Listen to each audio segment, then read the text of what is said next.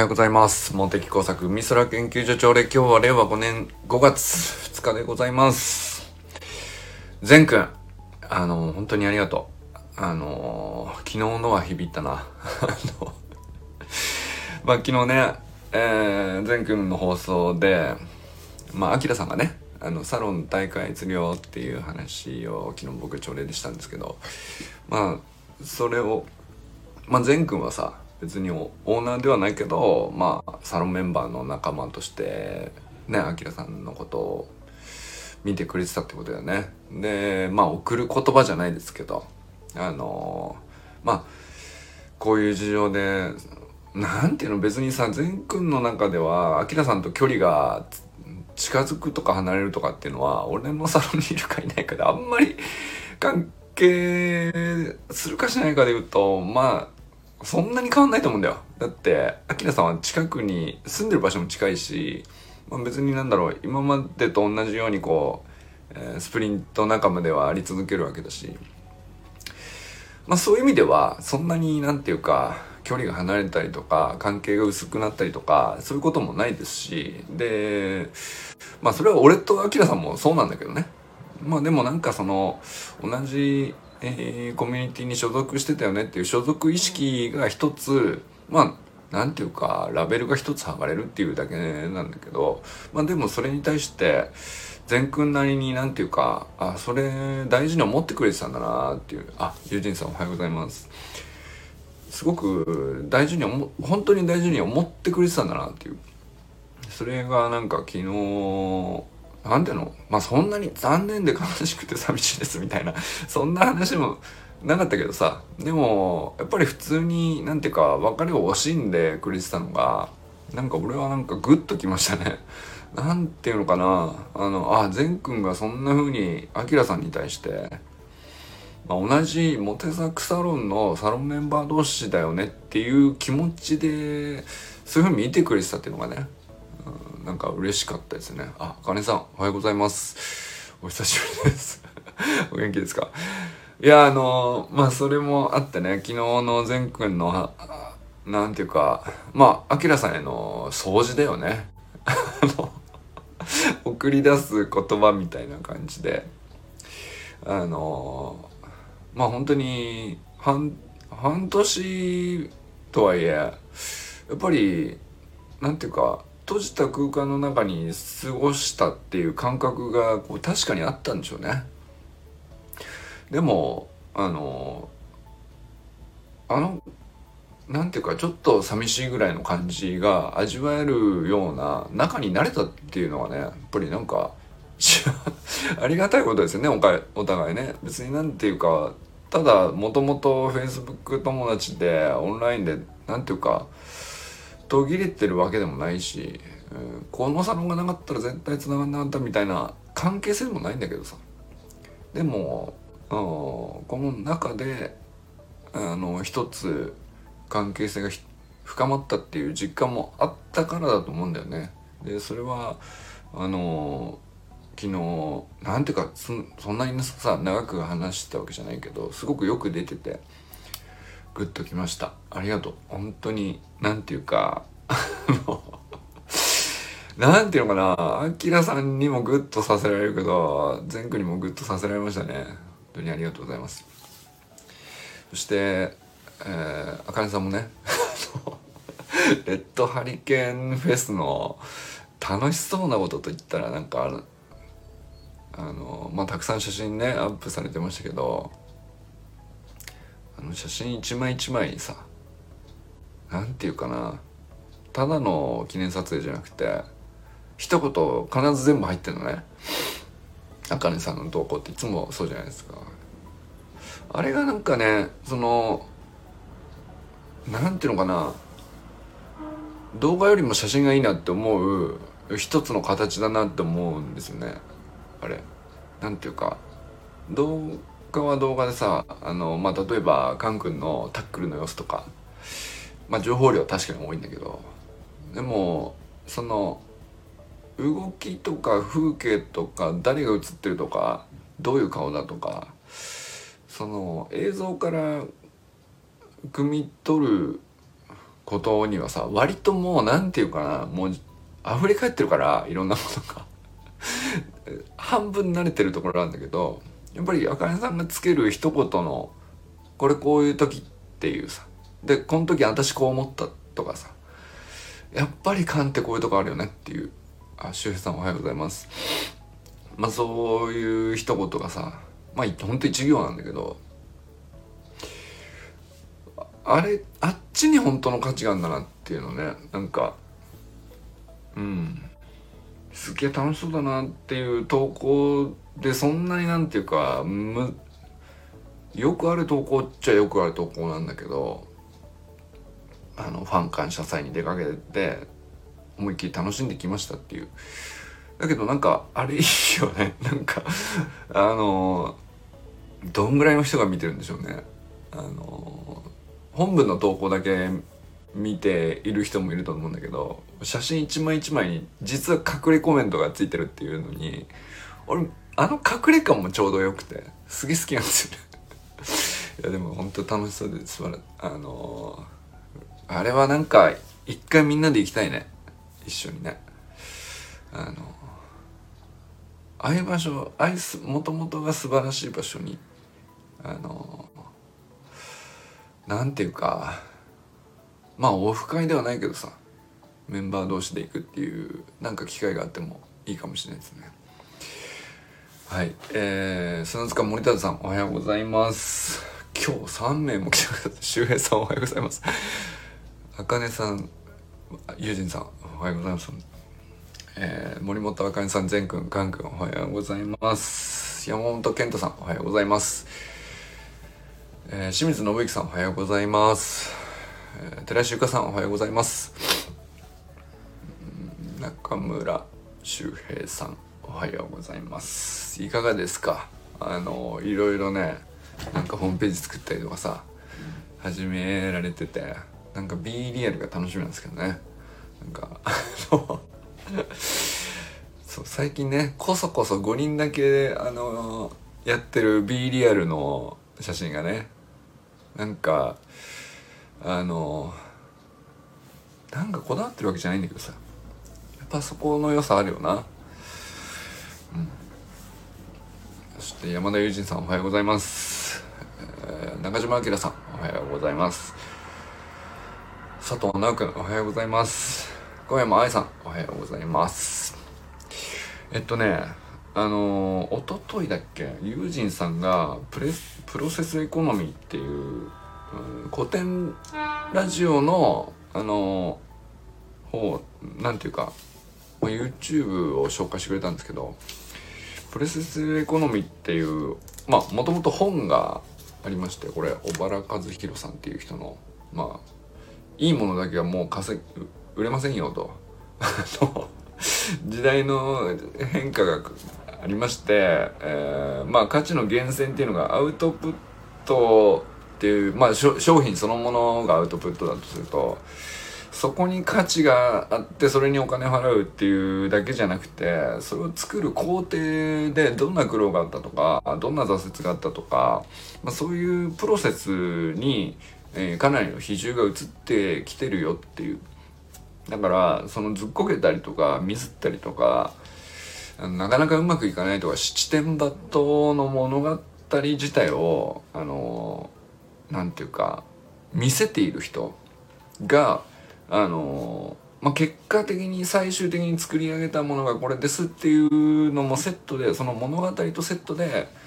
まあ、あの経済が動くんだよっていうねまあそんな話ですね。まあそんな感じでこの本の、まあ、小原和弘さんが古典ラジオにねあの出てるまあ、放送がありまして、まあ、それをユージンさんがさ、あの、すごいなんか愛さんの、まあ、今の苦難の連続というか七点抜刀ぶりのねあの、まあ投稿を読んでこれ思い出したっつってあげてくれましたけどいやほんと確かにもうドンピシャですよね。ほんとまさしくそれだなと思って。でこう僕も当時1年ぐらい前のあの古典ラジオの放送で前編中編後編みたいなもう3すごい超大作のインタビューになっててめちゃくちゃ聞き応えあるんで是非ね聞いてほしいんですけどやっぱりねあの1年前だけど僕らまだまだ全然ねキャッチアップできてないっていうか余白あるなっていうかあもうここにこれから10年こうあのこのプロセスエコノミーの要素を自分の生活にどれぐらいなんていうか取り込めるかなっていうなんかそこのチャレンジはすげえ楽しそうだなと改めてこう思ったりしましたね。なんかユージンさんがあこれ見てたんだと。で、えー、まあ古典ラジオファン同士としてはさ あのどれももどの回も全て面白いんだけどまあ、その中でもとりわけ今回の愛さんのさ七点抜刀のぶりとねまあこの今旅先で何が起こってるか分かんないけどさ この間その、えー、ついてからの なんていうかまたまたトラブってんだみたいなさあのそんなのも含めてそうそうあれをちゃんと出してくれるようになったじゃないですか。あれがすっげえそのもうまさしく、まあ、プロセスエコノミーのプロセスそのものだなと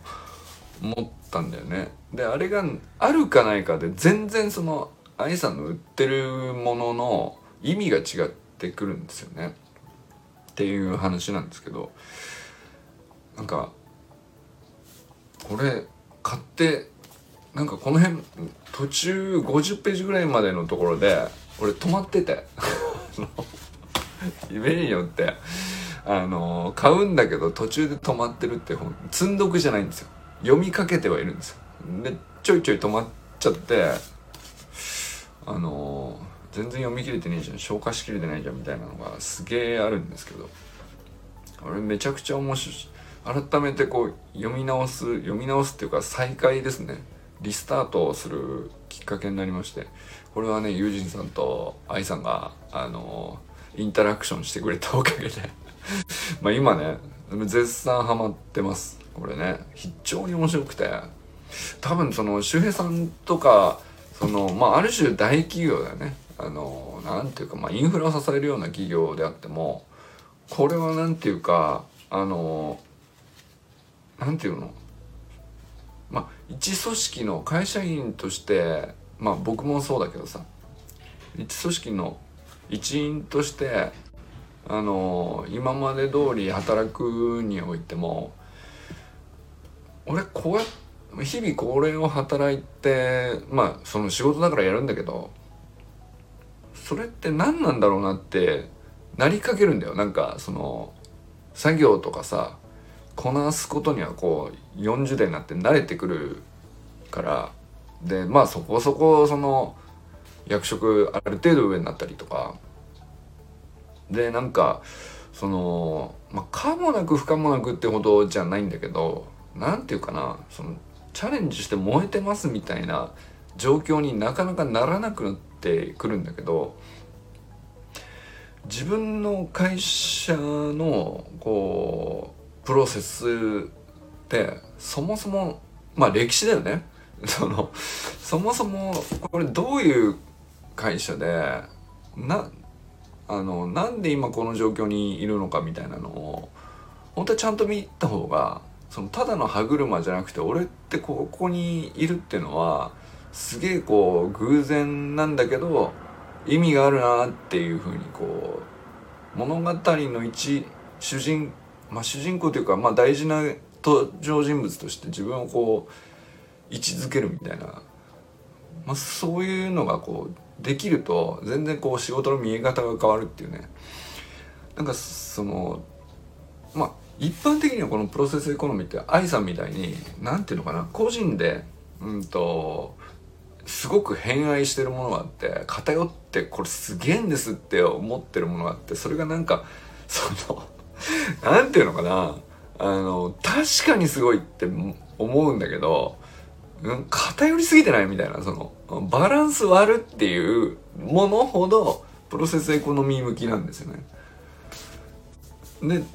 あと一歩それはあの愛さんがじゃあもう一つ何やったらいいっていうのはまあ多分ユージさんもこの文脈でいくともう一個のピースがはまるだけなんじゃないっていう趣旨でねこれを思い出したんだと思うんですけど要するに弱点の自己開示があって完成するんですよね。このプロセスエコノミーっていうのは。って書いてあって。これ、えー、まあ確かに。でもそれが一番ハードル高いんだけどね。そのなんていうか愛さんは出汁の良さについて研究してそれを発信しようとしているんだけど、まあ、それ自体はさあの絶対まあなんていうかあった方がいいし。あまあ要するに自分がこう変偏って愛しているもの偏愛しているもの広めたいもの伝えたいものを掘り下げていくっていうのは当然発信の上では絶対必要な土台ではあるんだけどと同時にあのじゃあそれを掘り下げたからあの大切で正しい情報で役に立つものですっていうだけだと実はそのもうそういうものってそういう情報にこう溢れ返っているもんだからなかなか見つけてもらえないっていうあの現実がありまして。これプラスあのめちゃくちゃそういうことを伝えたいんだけど実際のところ今自分はすげえ七点抜刀してますっていう。まあこの間の乱文のそのものですね。あの愛さんの投稿にあったような。でまああるいはその今ね福井に出かけてって出かけた先でまたトラブってみたいなさ あのああいう発信こそがめちゃくちゃ重要っていうことを言ってるんですよね。いやこれでも本当に実はあのなんていうか僕自身もねあのこのサロンって何なんだろうなってこうずっと自問自答しながらやってんだけどこれ僕自身のこうなんていうかあの弱点の自己開示でもありつつこう全然そのうまくいかねえじゃねえかっていうんだけどうまくいかないっていうかその視点バットってほど苦しんじゃいないんですけどまあなんかあのー、定まってないよね。なんていうか。これだっつって旗を見つけてあの旗を目指せばいいんだっていうふうにはまだ全然なってないんだけどなんか知らないけどすごく偏愛してるものがあるとすればなんかこうようまく俺たちみんなそれぞれ言語化できないモヤモヤしたものみんな抱えているのをどうにかしてあの残せないかという記録に記録したいっていう偏愛ですね僕の場合はね。なんで記録したいんですかっていうのが意味わからないっていうのはあの現時点ではわからない方がむしろいいぐらいな感じで。でわからないのにずっとまあこの半年少なくとも毎日何かしらこう思その日に思ったことを残そうとしてるんだけどで残したことに何の意味があるのかは半年経っても未だに見えてこないしあこれをやればみんながこういうところに行って旗を見つけてあれを一緒に目指せば絶対楽しいよねみたいな風にはまだ全然こう程遠いぐらい定まってないんだけどまあこのなんていうかうまくいってないぶりがあのまあある種それでいいんだよって言ってるっていう感じですね。なまあこの本を読んで僕がどう解釈するかっていうとうんまああの増えたり減ったり、うん、まあなんだったらあのまあ、今回みたいにねあのもちろんずっとそのメンバーで居続けるってことはさまあ基本ない前提でもちろん運営しているからでまあ僕自身も昨日も言いましたけど大会するっていう時に大会する側はもう本当にかなんていうか心理的ハードル一切なく出ていけるようにあった方がコミュニティとして俺はなんか健全だよなっていう思ってるところもあるから、まあ、じゃあ何だったらじゃあ最なんていうの？おじゃあゼロゼロ人になったらどうすんのかなっていう過程をね昨日ちょっと話したんですけど俺ゼロ人になってもこれ毎朝やってんじゃねえかなって思ったんだよね昨日ね。でそれはなんかその誰もいないサロンの中でも誰もいない期間があったよっていう記録をでそのそういう期間に何をもって何を喋るのかっていうのも全部こうプロセスとしてはさすげえなんか意味あんじゃねえかっていう気がしたからですね多分ね。まあそうじゃなくてまあ増えたら増えたで増えた方がありがたいけどうーんまあどうなるにしてもねなんていうかそれをこうこのサロンに関してはこのサロンに関してはまあ僕の本当に思ってることとかこうやろうとしてることとか思いついたこととかあの隠さず出していくうーん場としてはねあこれまあそういうふうにそういうふうな趣旨で立ち上げたんだなってこう改めて思ったんですよね。だとするともうなんかあのー、うまくいかないことの方が 大事だったりもしてくるわけなんですよね。あのー、それはあのー、できるだけ最終的にはうまくメンバーさんにとってもさあのメンバーそれぞれの悪戦苦闘とかもさあの最終的にはうまくいってほしいから応援するっていう趣旨もあるんだけど一方では今現在めっちゃ大変ですとか困ってますとかもがいてますとかあ全然なんかどうしていいか分かんないんですけどっていう話を結構みんなね投稿してくれるじゃないですか。あとかもやもやもやしてて納得いかないとかなんだよっていうね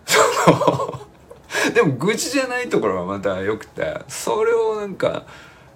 結構な数記録できたなっていう。その機能を割と果たしたなっていう。でそれをねなんかすごく意味をさ改めて感じたりしてますね。でその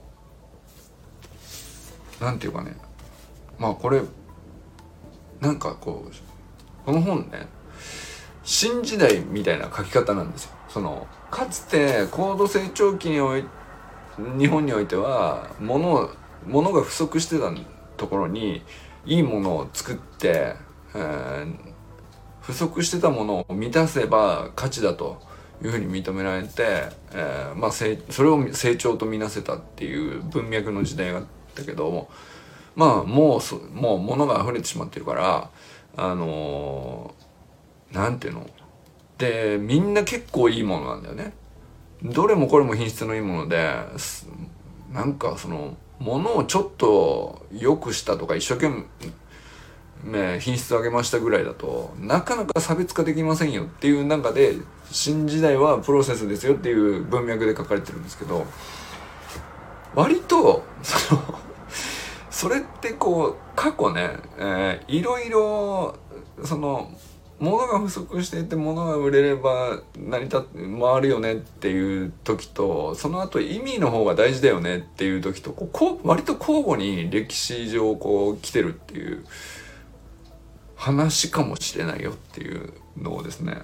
これまた別な本なんですけどこれ昨日こんこんなのを読み始めまして。ちょあの善くんがちょっと前にえー、家康の大河ドラマを見てたなんだっけ元康から家康になったとこですみたいな時ありましたよね。ああなんかそういえば徳川の話したなと思って。でこんな本を見つけまして。坊野文則さん。これあの芸人さんなんですよ。歴史好き芸人さんの本で。すっげえなんかこう、まあ、イラストもポップですけどあの書きぶりもあのなんていうの徳川十五代将軍のそれぞれのキャラクターをすっげえデフォルメしてなんか老中とか家臣とかとあの現代風の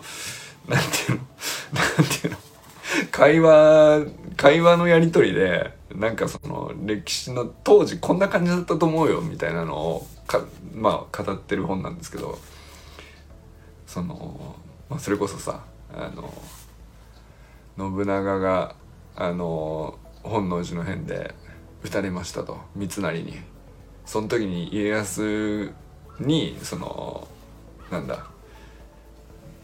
お知らせが行くと信長様が撃たれました。まあマジで？みたいなそのそういう書きぶりなんですよ。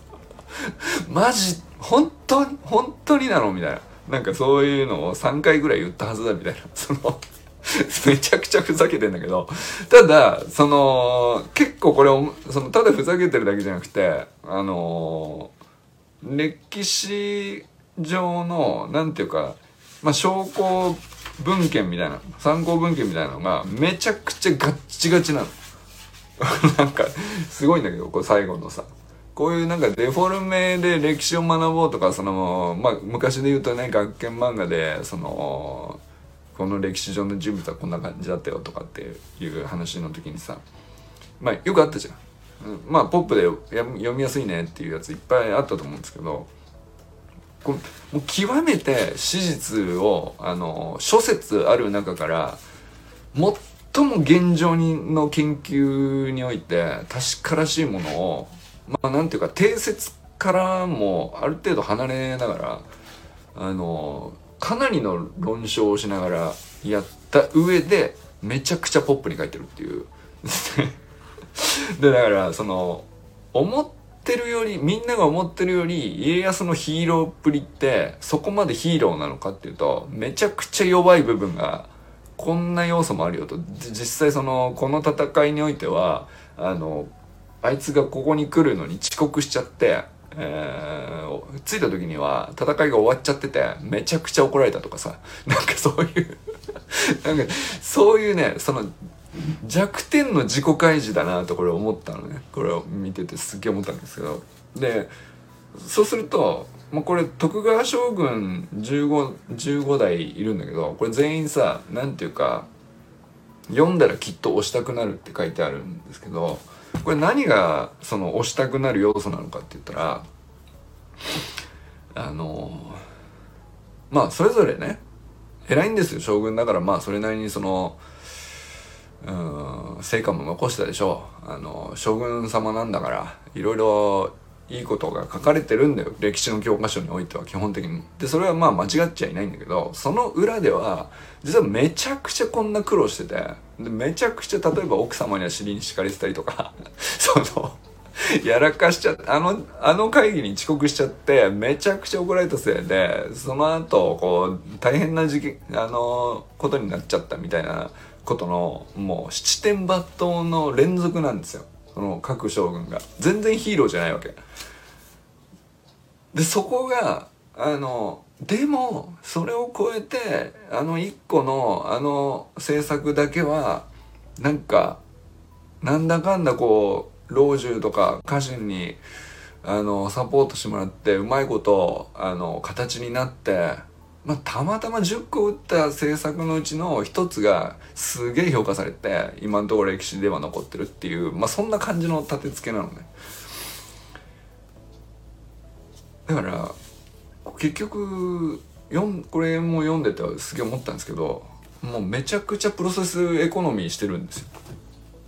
プロセスが評価されてうんとあ違うな。そのプロセスが今までね歴史の教科書では書かれてなかったわけ。そのアウトプットのこんなに素晴らしいことを成しましたよっていうことだけが評価されていたんだけど実は本当に魅力的なのはあの何て言うかまあ何年生きたかそれぞれですけどまあ日常どんなやつだったとか意外とその内気なやつだったとかその いろんなキャラクターがあるんだけどそっちの弱めのしょっぽっていうところの方が愛着を持たせるんだよね。でそれそっちの方が絶対押したくなるポイントとしては正しいからそっちをこうフィーチャーしてるわけですよこの本はね。ああそんな苦労してたね、うん、でなかなかうまくいかないのねと、うん、ほんと七点抜刀でそのそりゃまああの読んでりゃさあのうん。なんていうのか現代の僕らからすればさなんでっていうようなことややらかしてたりとかたくさんするのを見た方がまあ確かに誰だってそういうもんだよねっていう。です。まあその有名な将軍だってこんな感じなんだよね。同じ人間だからねっていうそっちの方がなんかねその好きになれるんですよ。でその好きになれるとあの何て言うか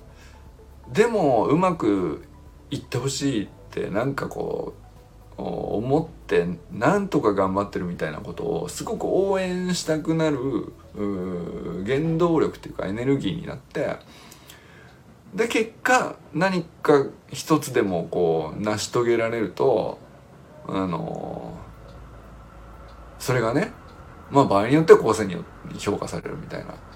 形になっててだ本当になんかあの僕らこう歴史僕もね歴史すっげえ嫌いだったんだけどその年号と結果と要するにアウトプットしか教わらなかったからなんですよね。でもそのプロセスをちゃんと見ないと魅力って伝わらないもんだなと。でそういうふうにこう見ているとこの徳川の中でもねなんかその序盤中盤後半みたいなのでそれぞれこう大事にされるものがその変わってくるんですよね。時代によって。その天下太平がまだその成し遂げられた直後ぐらいだととにかく力の誇示が大事であの緊張緊張感のあるというかひたすらなんかその、まあ、いかに俺が偉大であるかを示す上でねまあなんていうか裏ではこんなしょっぽいことも起こってんだけどもあのもう絶対にあのそれを見せない工夫を死に物狂いでしてるみたいな 時がありでまあ物を流通させることによってみんなを満足させて納得させていれば自分の力を維持できるっていう時代がありでそれだけではもう成立しなくなってくると今度はそのまあそれこそね江戸のなんかいろんな後半にさ文化が花開いたりするっていうのもなんか歴史で習ったりしましたけどそれって本当に歴史の必然でそうなってて物が満たされてくるから今度こう文化のものであこういう意味があったりするとそれをなんか感じれるって豊かだよねって、えー、思える余裕が出てくるんだよね。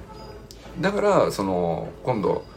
まさしくそのプロセスエコノミーの方に、えー、同じ江戸といってもそっち側にこう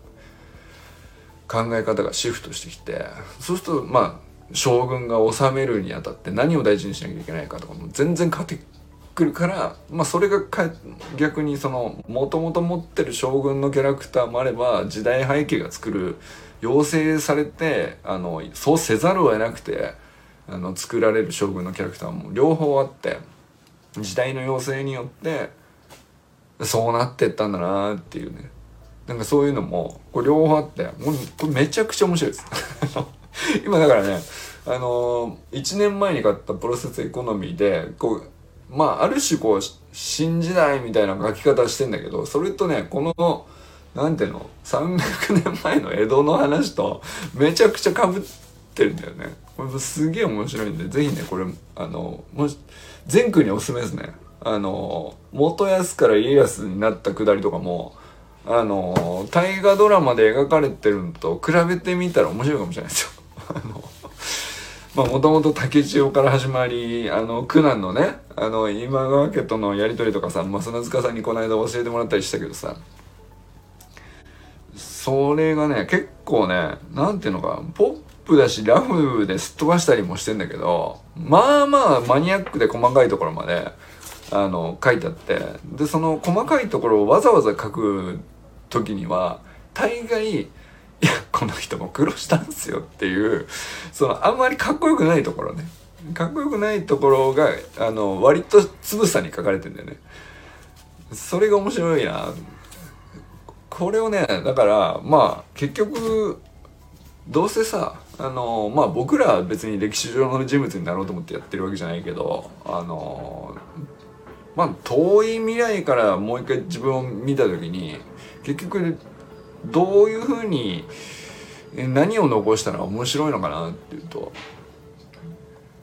まあうまくいかなくて七点抜刀しててでもあのなんていうか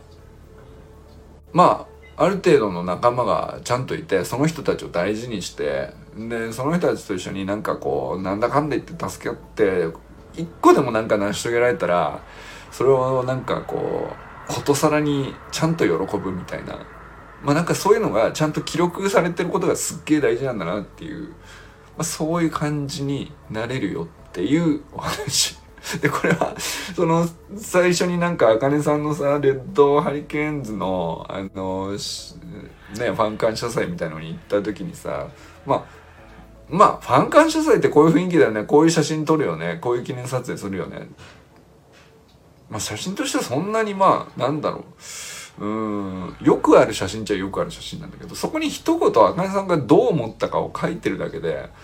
なんかすげえなんかこう、意味のあるものになるっていうか、俺、あれで正しいなって思ったっていうね。もうなんか今日、それ、なんか、ちょっとね、全部結びついちゃってる。そのプロセス、あ、俺プロセスエコノミーの中に生きてんだなみたいな感じですよね。でその愛さんのプロセスエコノミーの中にもあなんか俺が登場できたんだなとかうんまあ俺のプロセスエコノミーの中にそのサロンメンバーさんにこう関わってもらえてんだなとかえー、友人さんは友人さんでこう獣医師会の中でこうやってるとかやってるとかまあいろいろ苦手なことにチャレンジしたりとかさで周平さん周平さんななんかその4月になってすげえいろいろ新しいこと始めてあの、まあシックハクしてると思うんだよね。でもそのシックハクしてる物語の中に自分がいるんだなって思えればそれでうん、正しいんだろうなっていう。で何が正しい正しくないはないといえばないんだけどうん遠い未来のあの視点から見た時にそれが面白いよねっていう面白ければまあ正しいかなっていうね。なんかそういう感じになるとすげえこうあのなんていうかなこんなのやってて全然成果出ねえし意味あんのかなと。思いかけた時にねなんかそれがこう割とね支えになってくれるんじゃないかなっていうねことを思ったりしましたということでございます。ということで今日は皆さんどなたと笑いますでしょうか。今日も良き一日をお過ごしください。周平さん、友人さん、あかねさんありがとうございます。じゃあね